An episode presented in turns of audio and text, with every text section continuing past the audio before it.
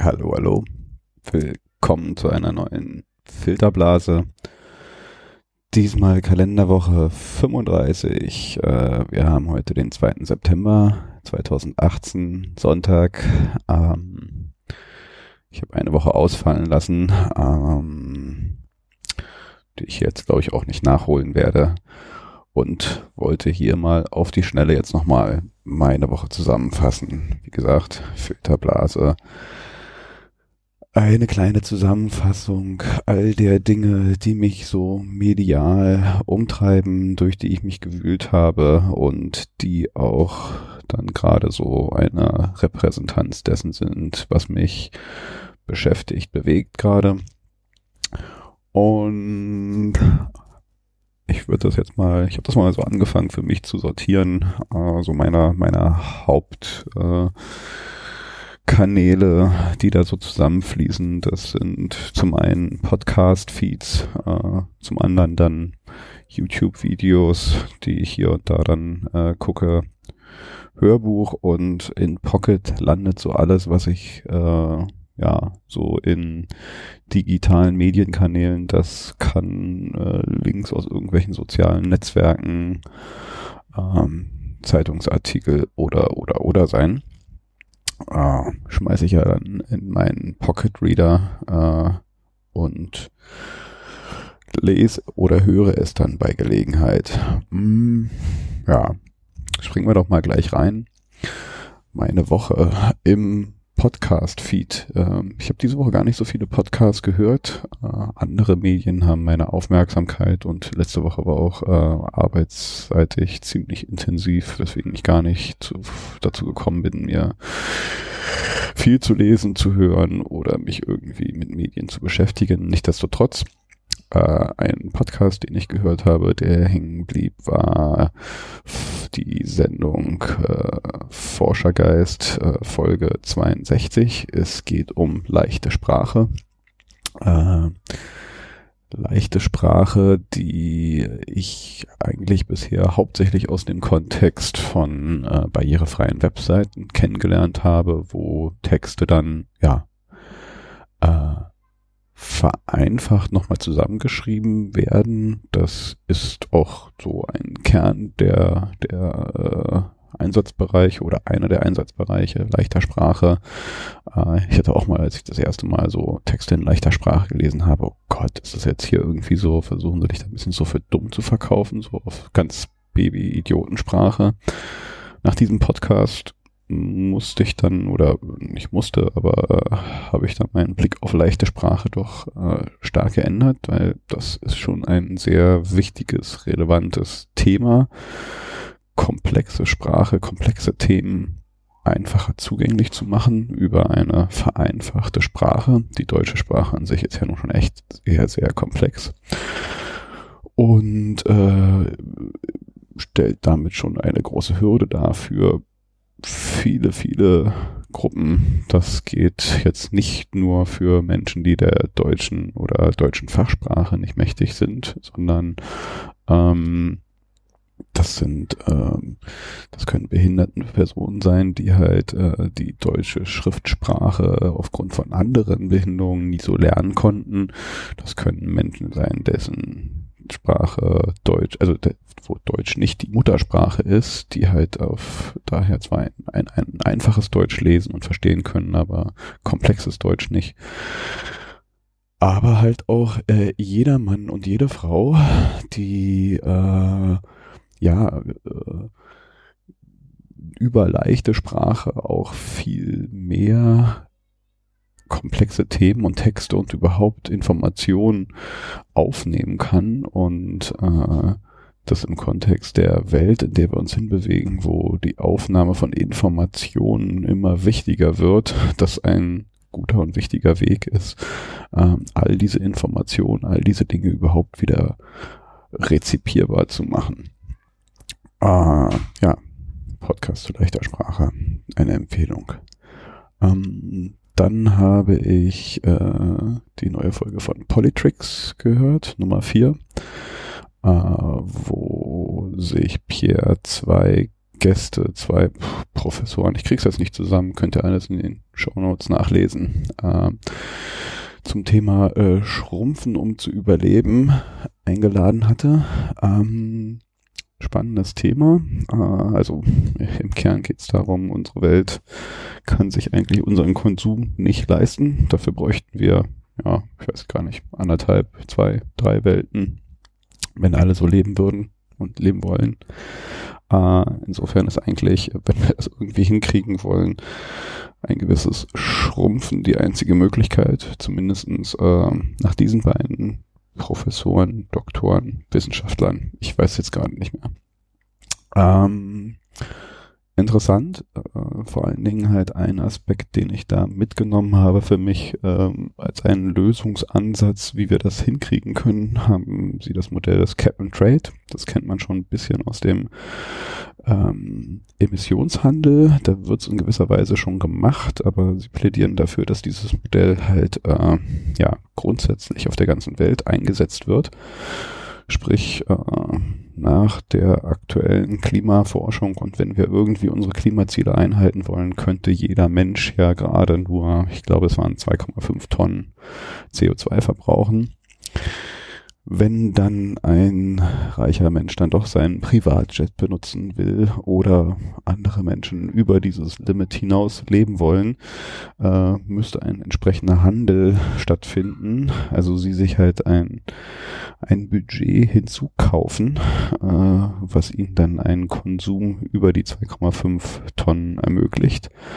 Und äh, wenn man das halt irgendwie im weltweiten äh, Maßstabe richtig umsetzen könnte, würde das halt auch mit sich führen, dass wir eine ganz neue Umverteilung von Reichtum hätten. Also sprich, äh, auch von der ersten Welt in alle anderen dritten Weltländer oder oder oder, die jetzt noch nicht so weit sind, dass sie äh, über die 2,5 Tonnen pro Person kommen.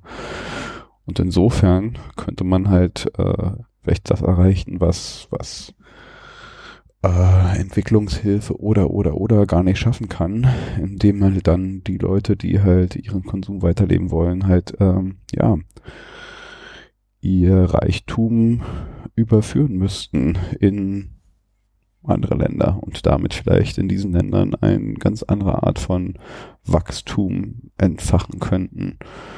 Insgesamt halt aber äh, alles im Rahmen dieser überhaupt möglichen ja, Grenzen, die da gesetzt wurden. Also äh, das und viele andere Ideen in diesem Podcast. Interessant, Empfehlung. Ähm, dann bin ich äh, auf YouTube, ich weiß gar nicht wo und wie, äh, über eine Folge Jung und Naiv äh, gestoßen. Die Folge 369, ein Gespräch mit Richard David Brecht den ich äh, ja schon vorher kannte und mochte, aber äh, jetzt noch viel mehr schätzen gelernt habe. Der Mann beschäftigt sich nämlich jetzt schon seit längerem sehr intensiv halt auch mit der, ja, wie er es nennt, der, der zweiten industriellen Revolution, in der wir uns gerade befinden oder in die wir gerade erst so richtig einsteigen. Also sprich die Umwälzung unserer Gesellschaft durch ähm, künstliche Intelligenz, Maschinen und alles, was damit zusammenhängt. Und ähm, ja, zeigt da auf jeden Fall sehr viele interessante Zusammenhänge und Verknüpfungen auf und äh, wirft viele interessante Fragen auf und äh, hat ein paar sehr interessante Ansätze, wie wir uns als Gesellschaft diesem Thema nähern sollten und was wir jetzt tun müssten. Also einer seiner Themen ist zum Beispiel das bedingungslose Grundeinkommen, was ja jetzt nicht ganz neu ist und von vielen schon verfolgt wird. Er hat das, wie ich aber finde, schon einmal äh, ganz interessant weitergedacht, auch äh, wie sowas denn überhaupt möglich ist. Also diese Fragestellung, dass äh, wie soll denn sowas bezahlt werden, hat er schon ein paar ganz interessante Ansätze. Und äh, bin über dieses Interview dann auch zu einem Buch gekommen, was ich jetzt gerade lese bzw. höre von Paul Mason, äh, Post-Capitalism, A Guide to Our Future, äh, wo doch sehr mit Tiefgang äh, auch über die Hintergründe der Wirtschaftswissenschaften und der äh, Entwicklung der letzten, na, ich glaube, er geht so zurück, so in 1800, also da, wo so die erste industrielle Revolution war. Also er nimmt sich halt auch so diesen Abschnitt äh, von der ersten industriellen Revolution bis jetzt und, und die Wellentheorien und, und, und, unterschiedliche Dinge, die er sehr genau und sehr intensiv beleuchtet und ähm, da so ein Bild oder ein, ein, ein, ein Setting mal so aufsetzt, äh, welche Bedingungen oder wie ein, eine postkapitalistische Welt eigentlich sein könnte. Ich bin da noch nicht ganz durch, ist auch echt nicht ganz so einfach zu durchdringen. Ich höre es auch in Englisch und äh, muss das, glaube ich, sogar ein zweites Mal hören auf jeden Fall ähm, sehr interessant, da halt auch mal die Ansätze, die ähm, sich nicht nur alle in, in Dystopien und Doomsday-Szenarien bewegen und halt auch mal so ein paar dieser Entwicklungen, die wir hier sonst gerade so äh, haben, die, äh, die Migrationsthematiken, der Populismus, der Rechtspopulismus und, und, und, die nationalistischen Tendenzen, die durchaus alle in einem sehr engen und durchaus auch sehr direkten Kontext zu solchen gesellschaftlichen Umwälzungen, die wir da gerade beobachten, beziehungsweise wo wir teilweise in den ganzen Medien eigentlich nur die Symptome wahrnehmen und gar nicht so sehr mitkriegen, was da eigentlich so der Kern, die Ursache, die Auslöser sind. Äh, und insofern finde ich das gerade sehr interessant, auch mal so ein bisschen ähm, die Hintergründe zu beleuchten, deren Folgen wir hier gerade so beobachten und wo eine starke Aufmerksamkeit nur auf die Folgen äh, gerichtet wird, aber halt die Ursachen und Hintergründe und äh, den, den Weg, die wir in Gesellschaft eigentlich nehmen müssen, gar nicht so sehr beleuchtet wird. Also äh, Post-Capitalism, ein interessantes Konzept. Äh, dann mal wieder so ein bisschen Yuval Harari äh, Talks gehört, äh, ein Talk, den, ich weiß gar nicht, wo er den gehalten hat, auf einem auf einer Ethikkonferenz, glaube ich, äh, Challenges of the 21st Century. Ähm, und dann nochmal was leichteres, äh, beziehungsweise, ja doch, leichter. Ähm, ich feiere gerade Thelma Buabeng mit ihrer ähm, kleinen Show auf YouTube Tell Me Nothing from the Horse, äh, wo sie ja, ihren multiplen Persönlichkeiten freien Lauf lässt, sagen wir es mal so. Zieht's euch rein, sehr lustig, sehr geil, sehr scharfsinnig und äh, geiler Humor. I like. Uh, und weil ich gerade so bei Jung und Naiv war, bin ich dann irgendwie so weiter gestolpert und habe mir auch die Folge 325 äh, sein Interview mit Beatrix von Storch. Man muss sich ja mal so alle anhören. Und äh, ja, auch sehr interessant und aufschlussreich und äh, doch sehr erhellend, um mal zu sehen, wo und wie die Positionen der AfD wirklich sind. Und für mich dann halt auch, nachdem ich dieses Interview gehört habe, relativ klar, dass der kleine Mann wirklich nicht in ja, äh, das Interesse der AfD ist. Das ist schon eine ziemliche Klientelpartei und äh, ja, die treiben den Neola Neoliberalismus äh, auf jeden Fall auf die Spitze, wenn die ihr Programm so durchsetzen, äh, wie sie das da so durchklingen lassen schon, hat der kleine Mann und die kleine Frau nicht so viel davon. Das ist äh, also ich finde, unter dem Deckmantel von sozialen äh, Ideen doch echt ziemlich fieser Neoliberalismus. Ähm, dann, man sieht irgendwie, ich bin dann immer so bestimmten Links gefolgt, habe ich noch eine sehr interessante Panel-Diskussion äh, im Rahmen der Leuphana Utopie-Konferenz gehört oder mir angeguckt. Äh, da haben Anke Domscheit-Berg und Richard David Presch Brecht diskutiert. Ähm, ja, einfach der Link, hört euch an. Äh, sehr interessante Ideen, Aspekte, äh, wie so, äh, ja, Utopien für äh, unsere zukünftige Welt sein könnten, was wir eigentlich jetzt tun müssten für die Zukunft morgen. Ähm, all das stand auch so ein bisschen und da äh, ist dann halt eine Riesenlatte an Sachen, die ich jetzt gar nicht alle im Einzelnen aufzählen will. Natürlich hat mich die ganze letzte Woche sehr extrem halt auch die Vorkommnisse in Chemnitz äh, vom letzten Wochenende und was ich halt jetzt so weiterzog, die Tage äh, beschäftigt in Chemnitz, wo ja, nachdem ein ja, wie soll man das eigentlich nennen?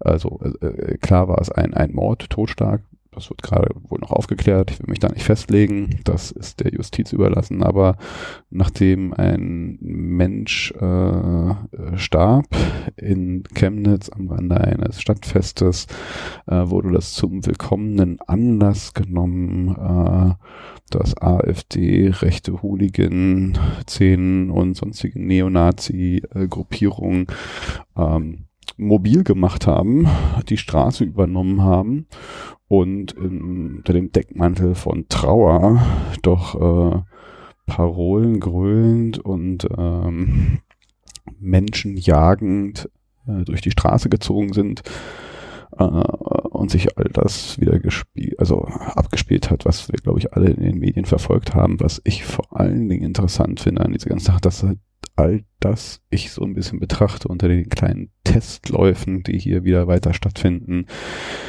wo ja die die äh, rechtsextreme, rechtsnationale Szene doch, glaube ich, sehr, sehr geschickt gesteuert, auch aus dem Hintergrund äh, versucht, Grenzen weiter nach rechts zu verschieben, auszuprobieren, was geht, äh, weiterhin diese Opferrolle stark zu spielen, ähm, die Sprache, den Sprachgebrauch doch weiter zu verschärfen, Begrifflichkeiten zu nutzen und einzuführen, die stark aus der NS-Zeit kommen und damit so den ganzen Diskurs und, und ähm, das, was akzeptiert ist, immer weiter nach rechts zu schieben.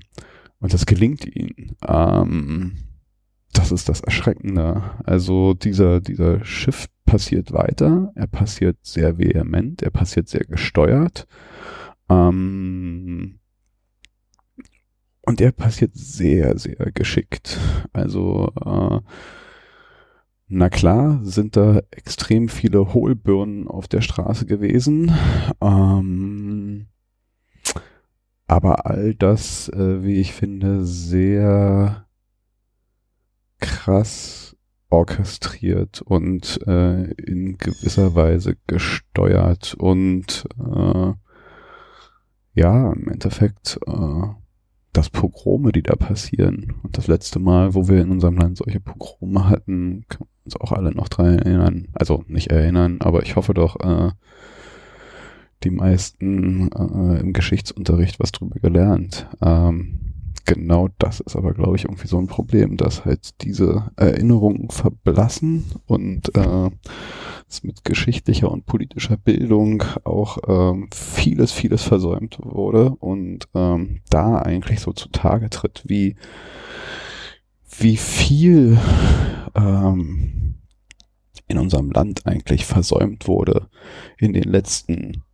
Jahrzehnten oder ja, ich kann das jetzt nicht direkt festmachen, aber äh, so viel im Bereich der Migrations-, Integrationspolitik, äh, auch die Art und Weise, glaube ich, wie diese ganze ähm, Wiedervereinigung abgelaufen ist. Also da fließen jetzt so viele Dinge zusammen und, und äh, entladen sich hier gerade halt auch all das, was jetzt noch im Rahmen der der zweiten industriellen Revolution passiert. Also hier, hier laufen so viele Fäden zusammen und, und, und entfachen da eine so eine Sache. Das ist einfach nicht so zusammenzubringen auf den Punkt. Da sind jetzt irgendwie ein paar rechte Hohlbirnen auf die Straße gegangen.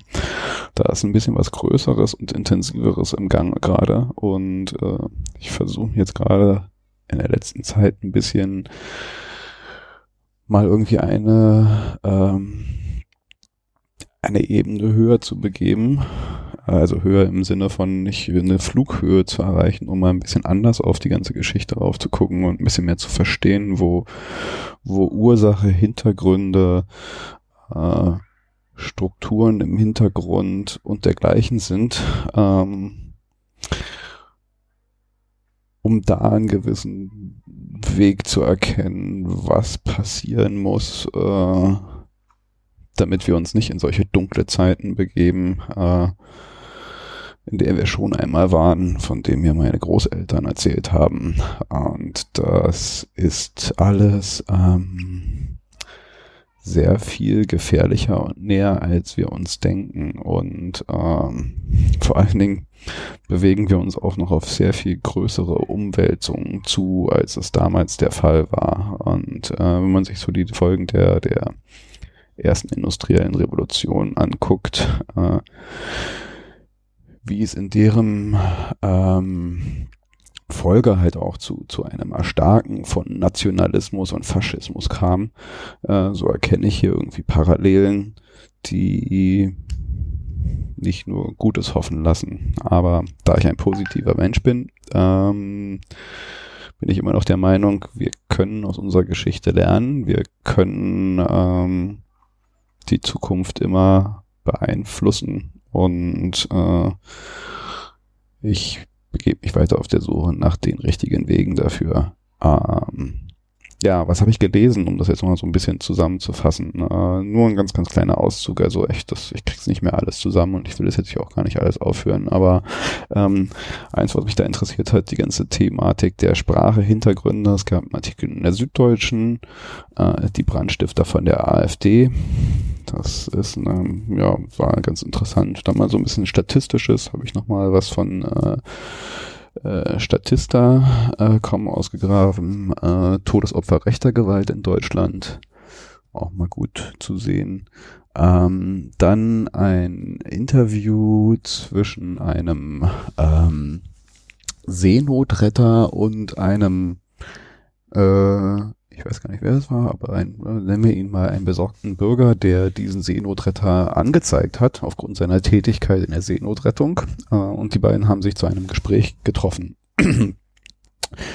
Für mich so, insofern gerade interessant, um mal so zu sehen, okay, wenn solche Extreme aufeinandertreffen, also äh, wie läuft denn so ein Diskurs und trennen sich dann halt auch zwei und, und haben mehr voneinander verstanden und haben sich irgendwie so angenähert und interessant an der Stelle fand ich, dass sich halt am Ende äh, eigentlich zwei Menschen getrennt haben, die nur weiter bestärkt sind in ihrer Meinung. Ähm, etwas, äh, was ich so beobachte, dass also A, gibt es viel zu wenig Diskurs und Debatte eigentlich untereinander. Das finde ich äh, weiterhin auch gefährlich. Also äh, wir, wir geben uns in dieses so, wir schreien uns nur noch an.